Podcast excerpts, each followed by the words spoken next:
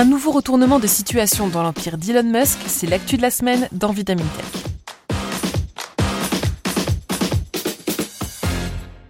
Alors que les scandales continuent de pleuvoir du côté de Twitter depuis l'arrivée d'Elon Musk à la tête du réseau social, c'est désormais une autre de ses firmes, Neuralink, qui se retrouve sous le feu des projecteurs pour les mauvaises raisons.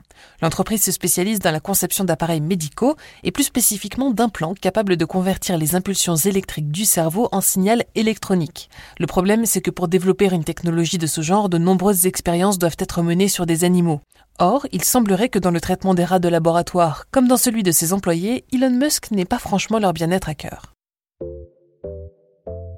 Nous avions été nombreux et nombreuses à découvrir l'année dernière cette vidéo d'un singe agrippé à une tige en métal placée sous un écran affichant une partie de Pong, le jeu vidéo de la console Atari. Un peu de contexte nous apprenait que le macaque, baptisé Pager, était en réalité l'acteur de cette partie de tennis de table virtuelle à laquelle il jouait par la simple force de son esprit. Il était en effet équipé d'un implant connecté directement à son cortex et capable de convertir les signaux cérébraux de Pager en commandes faisant bouger la raquette virtuelle de haut en bas. La tige en métal, pour sa part, dispensait une purée de fruits au singe lorsqu'il réalisait la tâche correctement. Impressionnante pour beaucoup, fun pour certains, la vidéo a surtout choqué beaucoup de spectateurs, préoccupés par l'aspect éthique de l'expérimentation et inquiets du traitement réservé à l'animal une fois de retour au labo.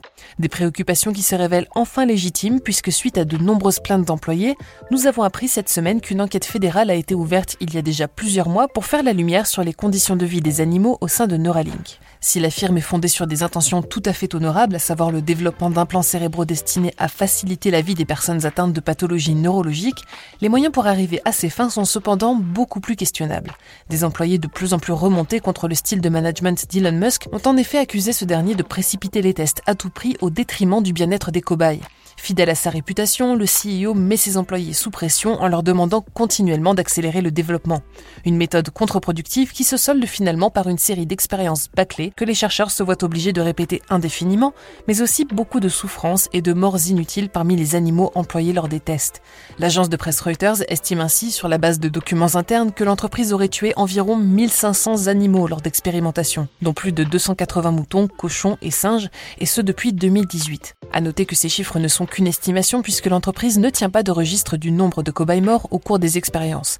C'est donc sans surprise que l'on apprendra que l'enquête fédérale menée par l'USDA, le département américain de l'agriculture, porte sur les violations de l'Animal Welfare Act, la loi de protection du bien-être animal, dont la firme se serait rendue coupable. Ce texte de loi, passé en 1966 aux États-Unis, régit la manière dont les chercheurs traitent et testent certains animaux, mais laisse également une grande marge de manœuvre à ces derniers pour estimer ce qui est éthique et ce qui ne l'est pas, combien peuvent être utilisés et quel pourcentage de morts est raisonnable.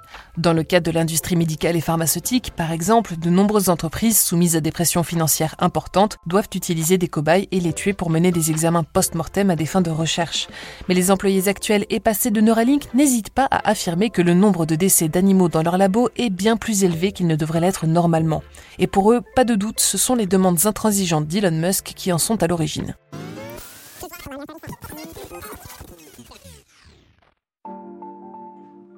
Grâce à des discussions et des documents de l'entreprise couvrant plusieurs années, ainsi qu'à des entretiens avec des employés, l'agence Reuters a notamment identifié quatre expériences impliquant 86 porcs et de singes qui ont été invalidés par des erreurs humaines.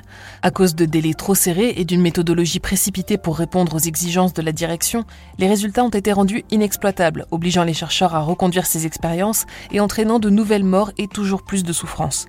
Incapable de canaliser son ambition démesurée ou de comprendre que la recherche ne se fait pas en un claquement de doigts, harcèle ses employés d'emails ou de métaphores imagées comme imaginez que vous ayez une bombe accrochée à la tête pour les faire avancer plus rapidement.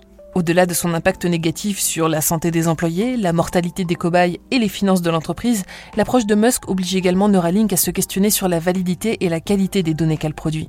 Les erreurs répétées des chercheurs et les conclusions hâtives les ont empêchés plusieurs fois d'affilée d'obtenir le feu vert de la FDA pour entamer les essais sur les humains, et lorsqu'on en apprend plus sur les conditions de vie des animaux chez Neuralink, on s'en réjouirait plutôt. Des dizaines, voire des centaines de cobayes ont dû être euthanasiés pour abréger leur souffrance suite à de fausses manipulations. Et l'on n'ose pas imaginer ce qu'il se passerait si les mêmes erreurs étaient reproduites sur une personne atteinte de paralysie. Qu'il le veuille ou non, Elon Musk devra donc prendre son mal en patience pour montrer patte blanche avant que l'USDA ou la FDA ne lui donnent le feu vert. C'est tout pour cet épisode de Vitamine Tech. Pour ne pas manquer nos futurs épisodes, rendez-vous sur vos audio préférés pour vous abonner à ce podcast et n'hésitez pas à nous laisser une note et un commentaire pour soutenir notre travail. Cette semaine, je vous invite à découvrir notre dernier épisode de Chasseurs de sciences consacré au mathématicien Srinivasa Ramanujan. Pour le reste, je vous souhaite une excellente journée ou une très bonne soirée et je vous dis à la semaine prochaine dans Vitamine Tech.